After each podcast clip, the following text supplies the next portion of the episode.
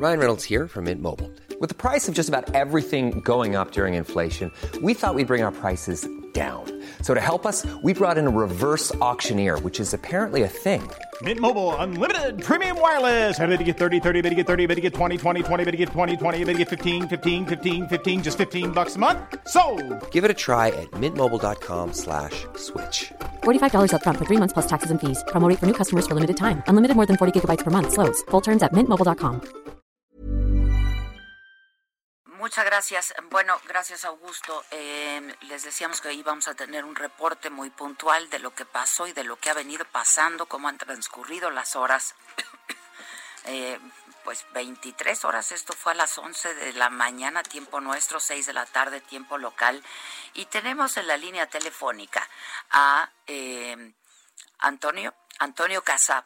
Él es un guía de turistas allá en Beirut, habla español, eh, nos ha estado, eh, la verdad, ha estado en contacto con nosotros desde el día de ayer, nos ha estado nutriendo y mandando mucha información y fotografías exclusivas para, me lo dijo Adela, para Saga y que hemos estado compartiendo con todos ustedes. Antonio, eh, pues buenas tardes por allá. Buenas tardes y buenos días ahí en México. Mu- Muchas gracias por, por eh, estar pasándonos toda esta información, por atender esta llamada ahora. Eh, antes cualquier otra cosa, espero que todos ustedes, tu familia estén bien. La verdad es que fue terrible lo que pasó ayer. Hemos visto las imágenes que tú has capturado incluso. Este, y han pasado pues prácticamente ya 24 horas. Eh, ¿qué, ¿Qué ha estado pasando, Antonio? Eh, bueno, voy a, voy a empezar, voy a empezar lo que pasó exactamente desde ayer, desde las 6 de la tarde libanesa. Ayer a las 6 de la tarde libanesa, hay, eh, bueno, solamente entre guion, hay 8 horas entre el Líbano y México. Entonces pues, pasó una explosión muy fuerte. Y Beirut, eh, en, el puerto de, en el puerto de Beirut que está cerca del downtown. El downtown es el centro de Beirut y el puerto está a 700, 800 metros. Gracias a Dios primero que no pasó antes, porque si hubiera pasado al mediodía o a las 2 o a las 3 de la tarde, yo te diría que moriría más, morirá más de más puede ser de 5 mil personas, porque todo el trabajo, las oficinas y todo es ahí. Aparte, muchos trabajadores que trabajan en el puerto. Menos mal que salieron a las 4 o 5 de la tarde, la mayoría, porque es a causa de la coronavirus y la gente se fueron y es verano en el Líbano. La explosión que cuando pasó, aparte que está en el puerto, de Beirut al Mediterráneo, los hospitales importantes y privados o estatal están, ah, están, ah, están digamos, a un kilómetro de línea de la explosión. Por eso, casi 12 hospitales importantes, el americano, el francés, o el ortodoxo, o cualquiera, se destrozaron murieron algunos médicos y trabajadores que trabajan ahí dentro. Entonces, pues, eh, ¿qué pasó? El problema que se quedó encerrada Beirut y los heridos lo atendieron afuera de los hospitales, digamos, afuera en la acera o lo que sea, y algunos son muertos, cadáveres, no hay sitio para poderlo. Y hasta no saben quién son ellos para llamar a sus familiares. No tienen documentación. Nos estabas platicando, Antonio, ¿me escuchas bien?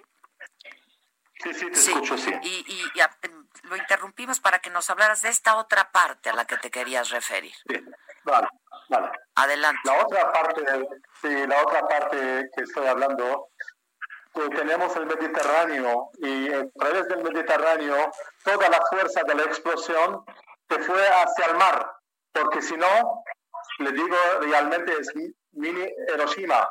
Es explosión muy fuerte de nitrato de amonio, que ya sabemos de nitrato de amonio, y también en Chipre, que está a 400 kilómetros por el mar, eh, desde el Líbano, desde Beirut, escucharon la, explosión, la fuerza de la explosión de, a, Chipre. No tan fuerte, pero algo escucharon hacia Chipre. Entonces, la radio de, la, de las metrallas y los vidrios y los cristales llegaron hasta 12 kilómetros, a un radio de 12 kilómetros o 13 kilómetros. Yo estuve en aquel momento a 3 kilómetros. Justo te quería preguntar, justo te quería preguntar, Antonio, ¿dónde estabas tú cuando ocurre la explosión? Sí, yo estuve a 3 kilómetros desde el puerto donde pasó la explosión. Sentíamos primero que es una explosión, pero realmente luego sentíamos como un terremoto con un edificio que se movía de donde estuve yo, los cristales y los vidrios se cayeron encima de nosotros, no podíamos ver uno al otro de tanto humo que entró a nosotros. Y realmente lástima que hemos perdido un amigo a través de un vidrio que entró en su cabeza. No, fue terrible. Dime una cosa, ¿qué fue lo primero que pensaste tú, tu familia, con quién estabas? ¿Qué, qué fue lo primero que pensaste? Digo, estamos hablando eh, de una zona de conflicto, ¿no? Este, ¿Qué fue lo primero que pensaron? Ah, mire, yo estuve solo en el edificio, en mi casa, en el apartamento en Beirut, y yo tengo otra casa en la montaña, mi familia está ahí en otro sitio. Mm. Pero yo realmente sentí que la vida terminó acá porque yo eh, estuve en la guerra civil, eh, era muy joven, yo tenía 16 años en aquel tiempo, en los años 84, 85. Eh, entonces, pues yo sentí realmente esa, esa explosión que nunca escuché en mi, en mi vida. Entonces, pues, ¿qué pasó? Yo empezaba a correr, no tomé el ascensor porque ya sabía, en este conflicto o bombas o lo que sea, no se puede tomar ascensor. Yo corrí por la escalera, yo hago hiking, corriendo de tres, cuatro escaleras juntos. Eh, y yo no llegaba del tercer, del tercer piso, no podía llegar hasta, hasta, hasta la carretera. Yo pensaba que es un largo camino y yo, aquel momento, yo digo, a lo mejor el techo arriba de todo va a caer, empezaba a caer encima de mí, porque salió la primera eh, explosión y 20 segundos salió la segunda, hasta que bajamos allí y la gente empieza a chillar y no sé qué tal cual. Yo pensaba que la explosión pasó a 100 metros donde yo estuve. Eh, y bueno, claro, los teléfonos celulares se pararon y empezamos a través de los teléfonos fijos a llamar y a saber lo que hay, lo que hay información.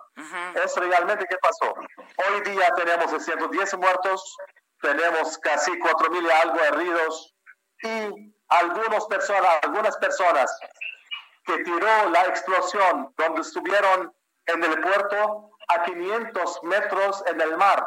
Lo están sacando ahora los cadáveres. Ojalá que habría gente viva, pero no creo que están sacando ahora mismo gente que la explosión la saltaron hacia 500 metros en el Mediterráneo. ¿Llegaste a pensar por la mañana?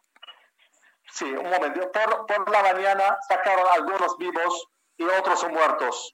Esperamos que haya gente viva y que no haya más muertos. Sí lograron sacar gente con vida todavía. Este, te, te quería preguntar, Antonio, ¿llegaste a pensar que se trataba de un atentado? Eh, le voy a decir algo sí, algo no. Puede ser sí, porque le digo, hay una guerra fría en el Líbano entre dos países grandes. Bueno, no, una grande y otra más pequeña. Y la guerra fría que está pasando en el Líbano, probablemente porque hay un partido que sigue a un país que está alrededor de nosotros, probablemente hay una historia de ataque, puede ser de un avión, y probablemente el más seguro que algo de espionaje pasó esto eh, por asunto, por atacar eh, el partido que ayuda, que apoya, que está apoyando o está en la guerra en Siria. Ahora, lo que se ha dicho de manera oficial es que se trató de una bodega abandonada de, de pirotecnia, ¿no? ¿Cómo? lo que se ha dicho de manera oficial es que se trató de la explosión en una bodega que tenía fuegos artificiales. No, no, eh, no, no, nada en absoluto. No ha habido ningún, no ha habido ningún container o bodega de petardos. Mm. Lo que ha habido algo explosivo, algo químico, puede ser también cohetes, lo sabemos, vamos a saber dentro de 48 horas, pero algo nitrato de amonio seguro. el, gobierno sabía, el gobierno sabía de esto. Es el más peligroso que el gobierno sabía. De la existencia de este lugar. Exacto. de, lo que contenía. Exacto, exacto. No se puede poner. Eso lo pueden ahora. Tenía seis años ahí, ¿no? Dicen que lo captaron desde seis años. Y que estaba abandonado ahí. y no lo sacaron. Porque un barco quería llevar esto a Siria. Pero ¿por qué lo dejaron? ¿Quién lo paga? Porque murieron gente, murieron esposos, murieron esposas, niños, padres, madres. ¿Quién devuelve esto? Sí, fue una tragedia, una tragedia. Terrible. Una tragedia muy grande. Muy grande. Pues desde aquí un abrazo eh, a todos y nuestra solidaridad. Hablas muy bien español, Antonio. Muchas gracias. ¿Dónde aprendiste a hablar español? Yo me fui durante la guerra civil. Mi familia no quería que yo me quedara en Beirut. Yo tenía casi más o menos unos 20 años, 19, 20 años, y me fui a Barcelona. Ah, hablas muy, muy bien español. Shukran. Sí, gracias. Gracias. Shukran. Shukran. Ah, gracias, gracias a ti. Cualquier momento acá estoy. Estamos en contacto. Muchas gracias. Y cuídense, cuídense. Muchas gracias. Gracias. Muchas gracias. Este... Para la gente que nos están escuchando ah, y un saludo muy grande para la población eh, mexicana de origen libanesa y también a los mexicanos. Muchísimas gracias. Gracias. Un abrazo desde aquí.